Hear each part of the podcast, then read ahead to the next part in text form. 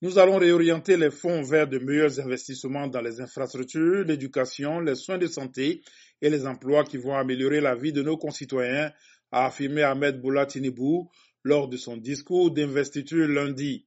Puis il a ajouté sans préciser de date que les subventions vont disparaître, provoquant la ruée des automobilistes vers les stations-service. Son équipe de communication s'est empressée hier mardi de préciser que les subventions arrivent à échéance fin juin, décrivant la panique comme inutile.